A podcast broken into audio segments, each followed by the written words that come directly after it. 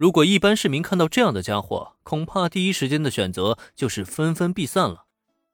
不过林恩见此却是来的有些好奇，毕竟穿越到这个世界这么久，他还是第一次真正意义上看到雅库扎。听说雅库扎们的弹舌都玩的贼溜啊，希望能有机会见识见识。这一行人在林恩三人附近停下了脚步，他们的目标当然不可能是林恩一行人了。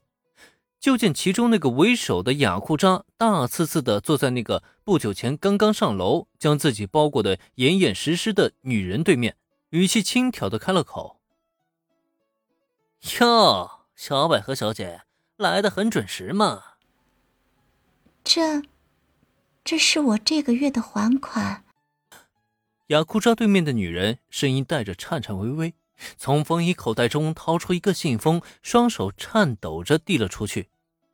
听声音，这个女人应该很年轻，而且聆听着还有一丝耳熟，不过暂时没有想起来是在哪里听过，也就没有在意，继续暗暗的观察隔壁的局势发展。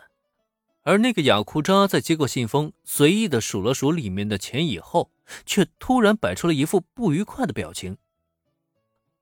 百合子小姐，你这样可不行啊！你丈夫欠我们的那可是一大笔钱。你这点小钱连一个月利息都不够还的，你这样做让我很难办呀。原来如此，通过双方对话，已经差不多可以捋清对方的关系了。那些雅库扎给那个名叫百合子的女人的丈夫放了贷，结果那女人的丈夫啊，应该是还不起钱，现在让妻子还债，这样的情节倒是经常在影视作品中出现。不过现实嘛，其实估计也不会太少见。这不，林恩不就见识到了吗？可怜的女人嫁给一个废物丈夫，欠下雅库扎的巨款，估计等待着她的一定会是一个很悲惨的人生吧。十分抱歉，真的非常抱歉，我会加倍的努力工作，请再给我一些时间，我一定能凑到钱还给你们的。瞧瞧。被雅库扎逼迫的女人，此时已经带上了一抹哭腔了。不过遗憾的是，能成为雅库扎的，又能有几个好人啊？对待欠薪的一方呢，他们可不会升起任何的同情之心。不过话说回来，按理来说呢，既然这个欠债女人有个废物丈夫，那么她就应该被称为某某夫人才对啊。这是另外有什么隐情吗？坐在座位上继续保持观察的林恩发出了一个疑点，不过他倒是没有声张什么，而是继续听着隔壁的对话。